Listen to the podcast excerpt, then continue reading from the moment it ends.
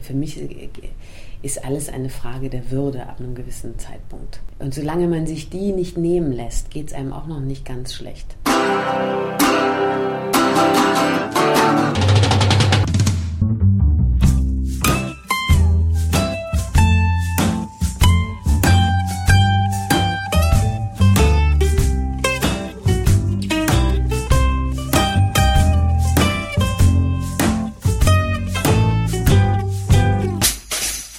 Herzlich willkommen bei Filmkultur, der Podcastreihe von kulturwoche.at und einem Interview mit der Schauspielerin Nina Hoss zum Kinofilm Jella. Gezeigt wird in diesem berührenden wie brutalen und in jedem Fall besonders wertvollen Film eine seltsam spießige Welt des Risikokapitals mit einer Titelfigur, die wie eine Erscheinung aus anderen Sphären daherkommt. Ein Fremdkörper in einer Welt, die unter ihrem Blick, in ihren Händen, eine fremde Welt wird. Im Gespräch erzählt Nina Hoss über die Besonderheiten des Films, über die Region, in der Jella spielt, sowie von der Herausforderung, die Titelfigur Jella darzustellen. Darüber hinaus sprachen wir auch über die Hintergründe ihres Berufs als Schauspielerin, was bis hin zu den Überlegungen führte, warum es der Wirtschaft so gut geht, obwohl der Einzelne davon kaum etwas spürt. Gute Unterhaltung wünscht Manfred Horak.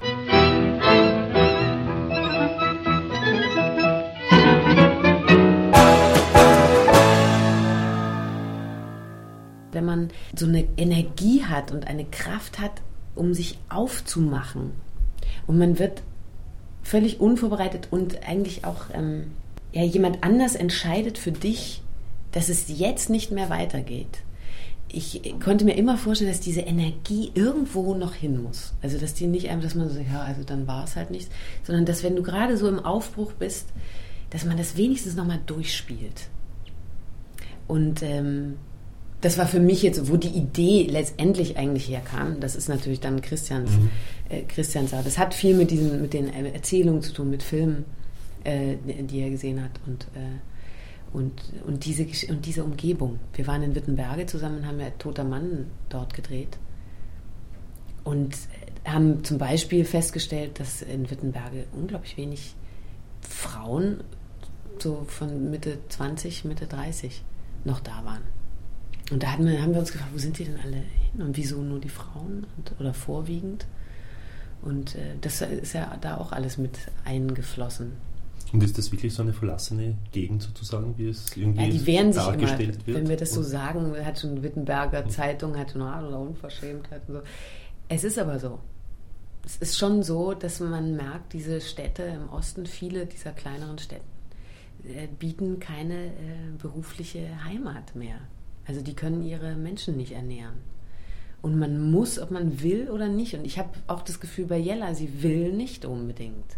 Sie will aus dieser Ehe raus, aber sie will ihren Vater nicht gerne mhm. Äh, zurücklassen. Und so es ist schon eine, auch eine getriebene Entscheidung.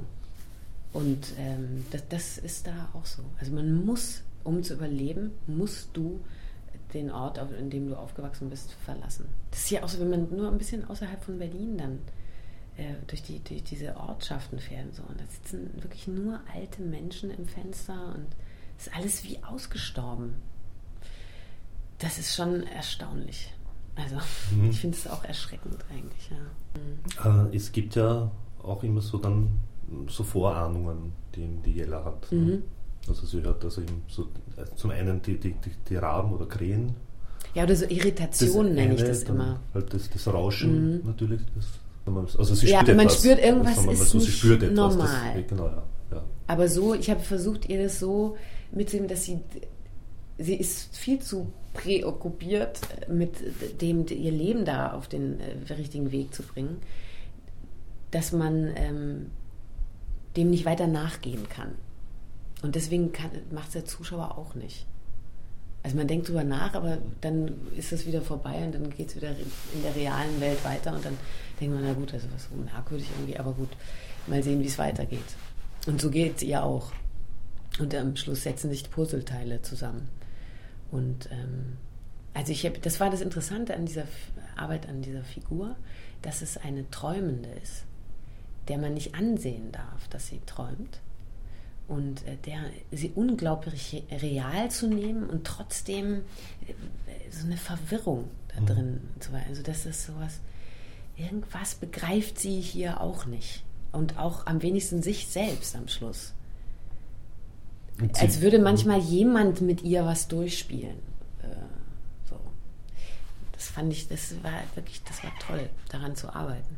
Sie wirkt ja auch zum Teil sehr zerbrechlich, zum mm. einen, aber mm. zum anderen auch doch sehr straight irgendwie. Mm, am Schluss sehr, dann zumindest, ne?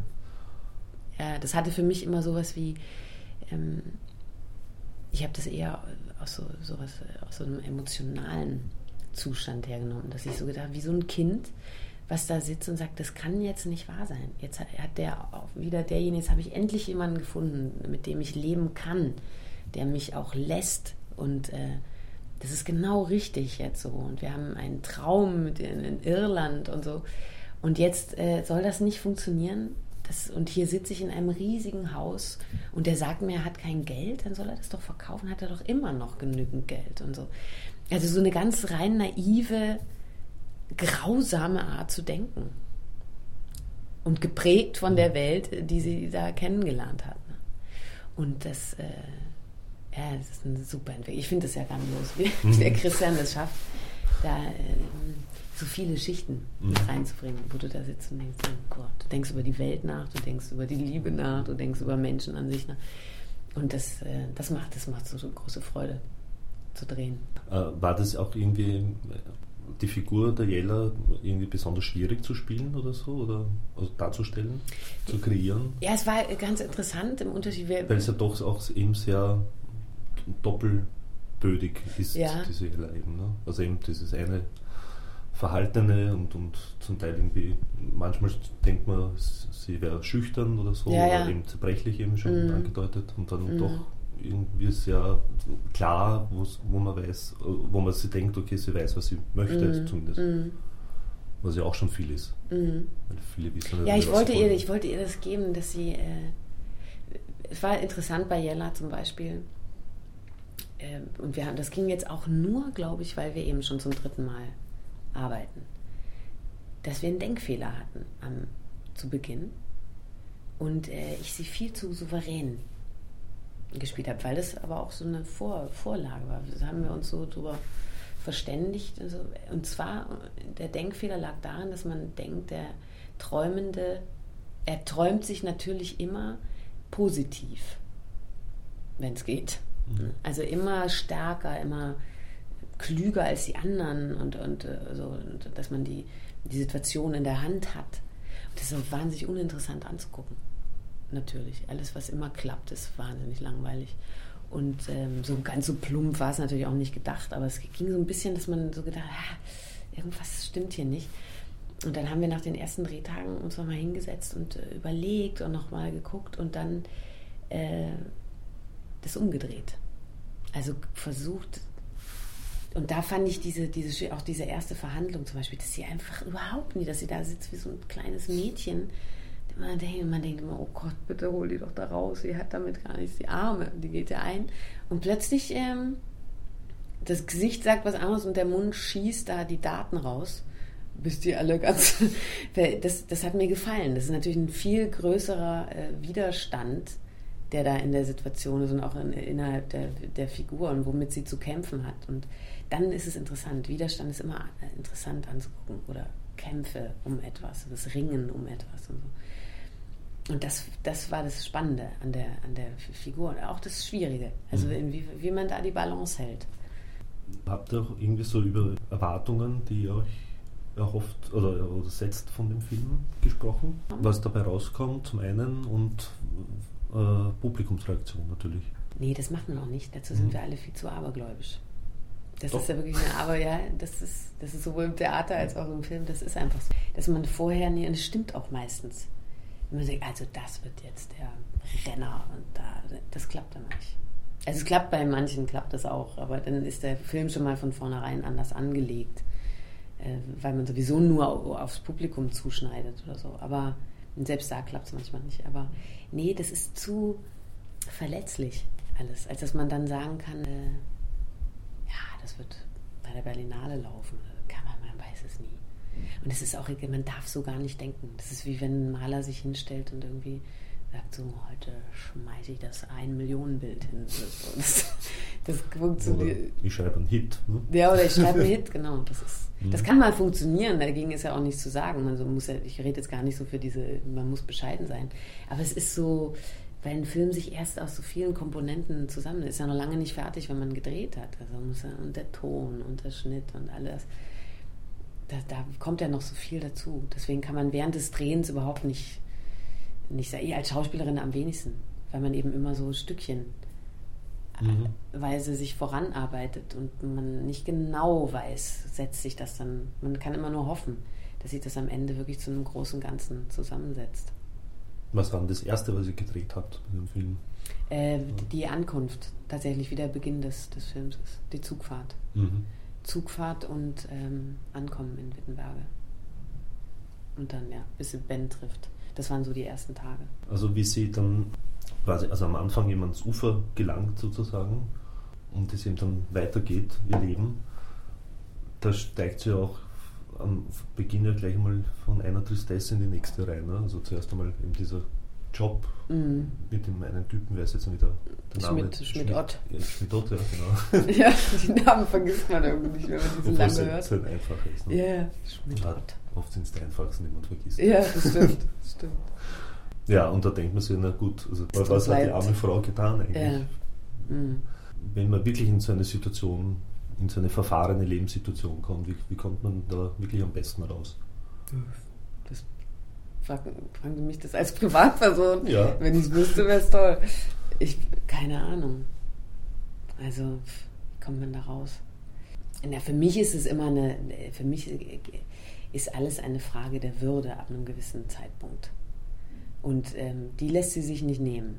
Und ich glaube, dass, und solange man sich die nicht nehmen lässt, geht es einem auch noch nicht ganz schlecht. Ich glaube, es geht einem richtig schlecht, wenn man sich würdelos äh, fühlt und äh, man denkt jetzt, man ist zu weit gegangen und man ist über das hinausgegangen, was man sich, wo man sich immer vorgenommen hat, das mache ich nie. Und so, wenn man sich zu Dingen treiben lässt, die mit einem selber also die nicht äh, konform gehen mit dem, wie man sich sieht oder sein Leben sieht, dann wird es ganz schlimm.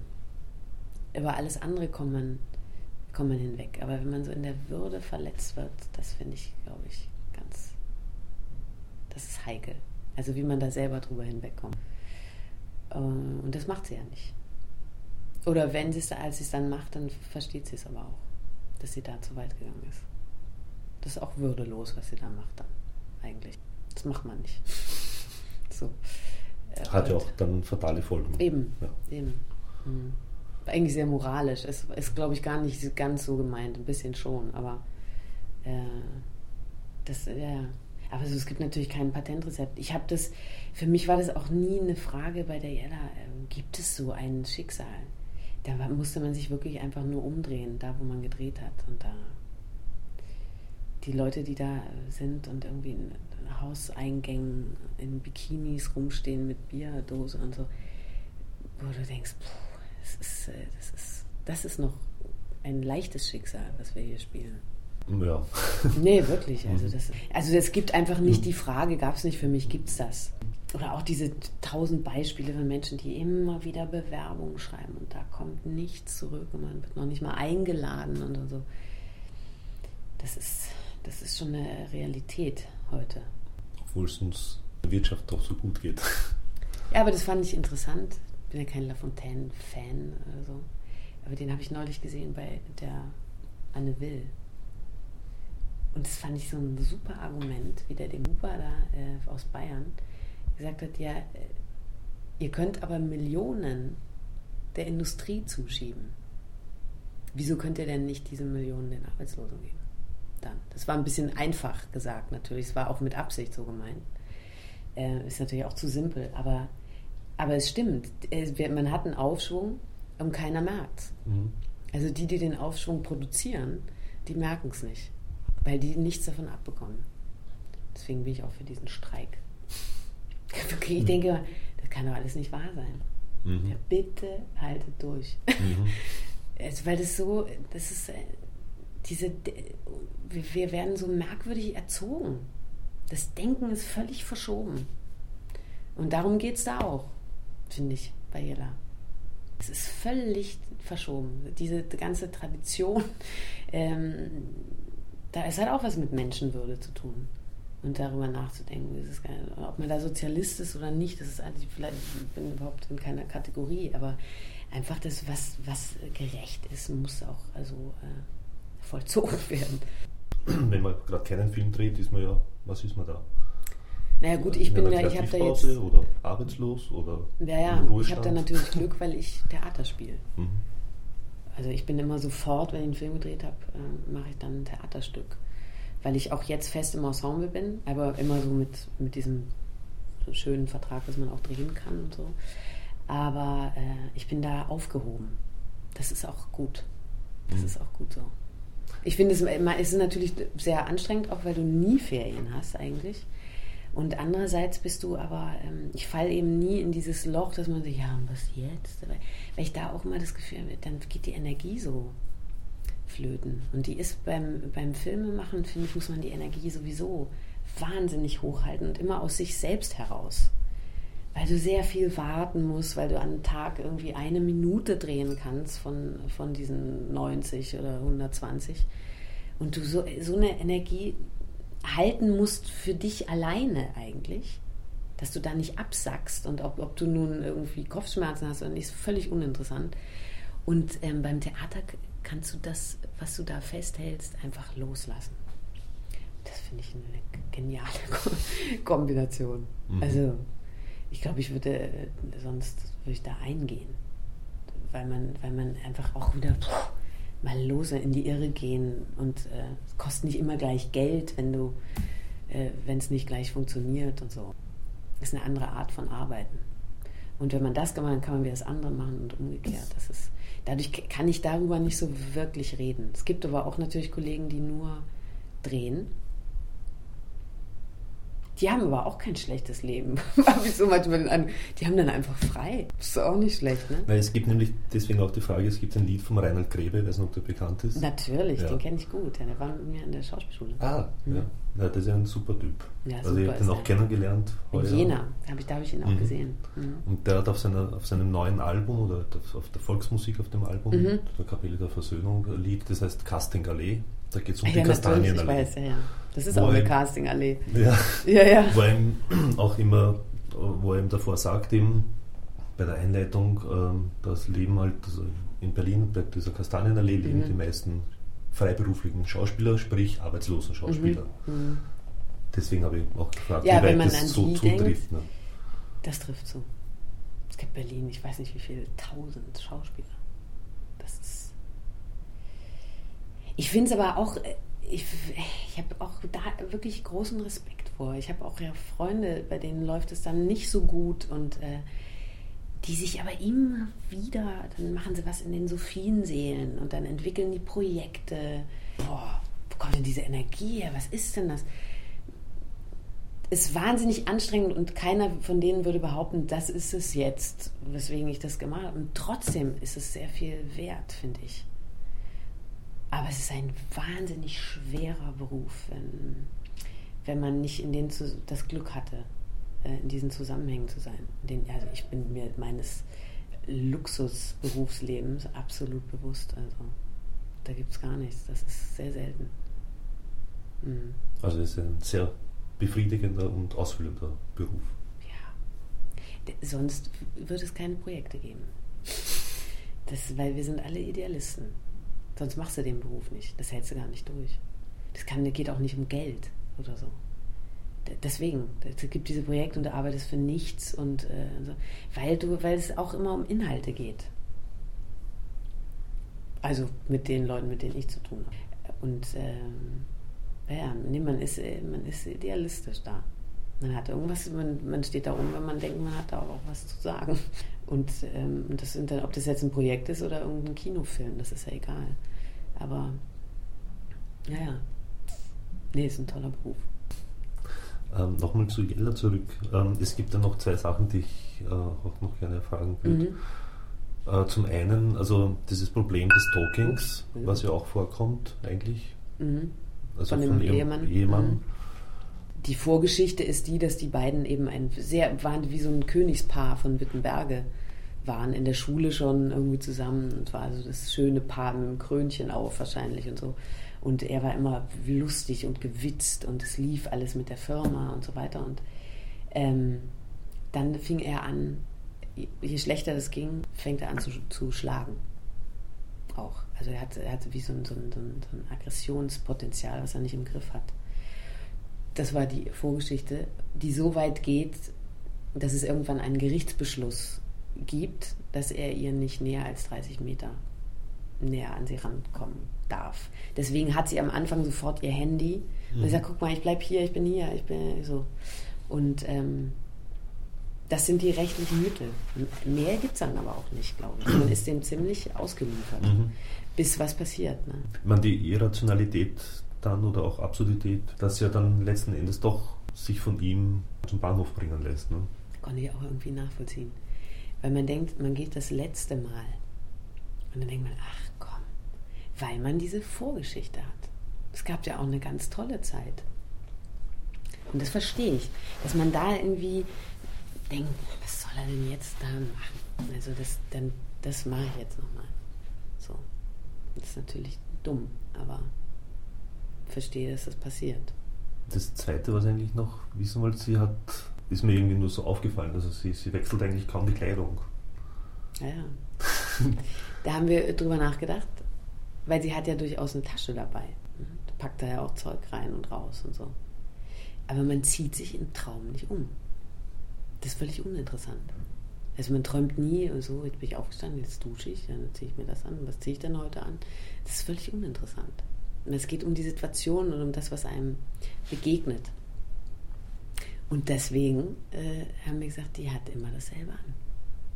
Ich finde eigentlich äh, super, dass es einem gelingt, also von den Leuten, mit denen ich hier so gesprochen habe, dass erst relativ spät darüber nachgedacht wird. Dass man dann so denkt, mal, wie viele Tage ist die denn da jetzt eigentlich? Mhm. Immer noch ja. dieses rote Ding da. Und, ja. Und einmal sagt sie auch, ne, sie fährt Ich muss einkaufen. mir mal was äh, zum Einkaufen holen. Äh, zum, ja, zum ja. Einkaufen gehen. Es hat, er hat aber eben eine Konsequenz, es gibt der Figur eine Konsequenz. Darum geht es alles überhaupt nicht. Das ist so ein, immer dieses, diese rote Bluse, dieses Signal und ähm, ja, genau. Das ist einfach, ja, etwas, was im Nachhinein klar wird, mhm. weil es was mit Traum zu tun hat. Ähm, diese Figuren, ähm, ich bin mit dem Namen der schlecht. Ja, das macht nichts. Äh, der, Welche? Also ihr Partner dann sozusagen. Der Philipp. Der mhm. Philipp. Ähm, der hat irgendeinen Beruf, den ich selbst nicht wirklich nachvollziehen konnte. Also, also vor allem, wie die Betrügereien funktionieren, sagen wir mal so. Ach so, wie die funktionieren? Ja. Das ist praktisch, wenn die äh, Firma in, in derartig roten Zahlen ist, dass die Bank keine Kredite mehr aus. Dann kommt so jemand wie Philipp ins Spiel. Das ist eben diese Venture, Venture, Venture Capital. Das weiß ich jetzt auch gar nicht genau, wie der, wie der direkt bezeichnet wird, der, äh, der Beruf. Weiß ich, jetzt, weiß ich auch gar nicht mehr. Aber äh, diese, und er steht für eine Firma, die in solchen Fällen Kredite vergeben aber dafür einen sehr hohen Anteil an, an, an der Firma selbst fordern. Wenn die dann wieder in den schwarzen Zahlen ist, also sie machen das auch nur, wenn das Patent irgendwie Sinn macht, ähm, verkaufen die sofort und nehmen unglaublich viel Geld ein. So läuft es. Und Philipp hat ein, eine Zahl von seinem Auftraggeber bekommen und sagen wir jetzt mal, was weiß ich, 55 äh, Prozent musst, da, da musst du raus mitkommen aus der Verhandlung. Jetzt ist da natürlich immer ein Verhandlungsspielraum. Und dann macht er mit den Leuten nochmal klar, okay, ich sage meinem Boss, habe ich nicht geschafft, äh, wir sind nur auf 48 gekommen und 3% zahlst du mir so. Und da, das, dieses Bargeld kriegt er. Das ist sein, sein Betrug. Und das kommt er eben irgendwann raus. Dass er da immer privat abkassiert was für den äh, auf der anderen Seite natürlich besser ist, weil er lieber jetzt Cash was zahlt, als dass die Firma später so viele Anteile. Deswegen funktioniert das. Ähm, darüber kann man ja wahrscheinlich auch streiten, ob so etwas, wie weit so etwas moralisch noch vertretbar ist. So eine Art von, von Geschäfts-, also erstens einmal schon Geschäftsmodell zum einen, Mhm. Das, das schon einmal. Und dann natürlich auch halt das, was der Philipp dann macht, sozusagen. Weil er wirkt ja sonst natürlich sehr sympathisch mhm. und irgendwie umgänglich und, und mhm. halt irgendwie auch vertrauenswürdig mhm. In gewisser Weise. Und er prüft ja auch die Jella mhm. sozusagen, ob sie, mhm. wie weit sie mhm. vertrauenswürdig ist, ist oder ehrlich ist, wie auch ja. immer. Obwohl ja, ja genau das macht. Halt. Ja. Wie, zu welchem Schluss seid ihr da gekommen? Wir, wir haben eigentlich gar nicht äh, beurteilt das finde ich auch gut an dem Film letztendlich, dass er nicht in diese Welt geht. Man könnte ja es sich so einfach machen und sagen, äh, guckt mal die an, die sind unmoralisch und wie schlecht die sind und äh, was für eine schreckliche Welt, in der wir leben und so. Ich finde, der Film bewertet nicht. Er zeigt nur. Und, das, und äh, beurteilen muss man selber oder darüber nachdenken. Und das finde ich, das ich das Tolle daran für mich persönlich ist er natürlich eine schwierige Figur, weil er ähm, genau das macht, worüber wir vorhin geredet haben. Mhm. Das ist ähm, schon allein dieses Unterdrucksetzen von so, äh, das sind ja, es gibt ja diesen Film von Harun Farocki, worauf dieser Film eben auch basiert, also diese Verhandlungen zumindest. Ähm, wo du wirklich siehst, diese armen Handwerker eigentlich, die da eine Erfindung gemacht haben ein Patent angemeldet und dann derartig äh, ausgeblutet äh, werden. Das ist einem natürlich zutiefst unsympathisch und gleichzeitig sind es aber Leute, die heute gar nicht mehr, wo man so sagt, die Banker oder so, sondern die haben irgendwie, sind die, die sind so redegewandt, mhm. unglaublich, ähm, sind sich ihrer Macht bewusst, haben dadurch eine Ausstrahlung und auch so, wo man denkt, also so ein bisschen wie diese Michael Douglas-Figuren oder so. Immer, die immer wissen, wie es läuft und unglaublich, an die kommen überhaupt nicht ran. Aber so eine, eben so eine große Ausstrahlung, auch vielleicht manche eben auch so ein Sexappeal und so und haben mit Geld, schmeißen da eben immer diese Tausend, diese Beträge auch. Du siehst nie Geld, aber es sind ah, Wahnsinnsbeträge, die da hin und her geworfen das, das Ich verstehe schon die Faszination dafür. Und dass man plötzlich da diese Relationen auch verliert, weil man nie sieht, was es eigentlich heißt. Mhm. Und ähm, darum ging es eigentlich. Es ging da um, um das immer so mit, darum ging es nicht vorwiegend, es geht natürlich um die Geschichte dieser Frau, aber das sind diese ganzen Dinge, über die kann man sich dann Gedanken machen danach. Darum ging es uns, äh, glaube ich dass es nicht vordergründig jetzt sowas ist wie, wir machen ja einen politischen Film, sondern mhm. man erzählt einfach über eine Welt, die so uninteressant gar nicht ist und die ähm, unser aller Leben stark beeinflusst. Oder wir eben schon sehr beeinflusst davon sind. Ja, so. ähm, der, der, Film, das letzte noch, weil ich glaube, wir müssen aufhören. Mhm. Die, der Film ist ja doch ziemlich brutal letzten Endes. Mhm. Also so im, vom Gesamtgefühl her halt.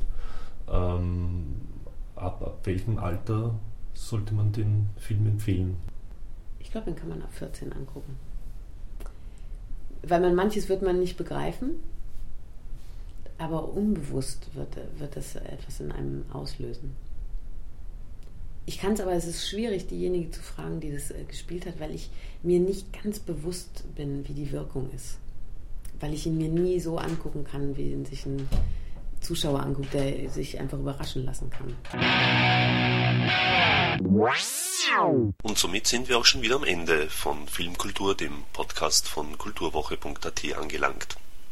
Vielen Dank fürs Zuhören und vielen Dank fürs Dranbleiben. Bis zum nächsten Mal, Ihr Manfred Horak.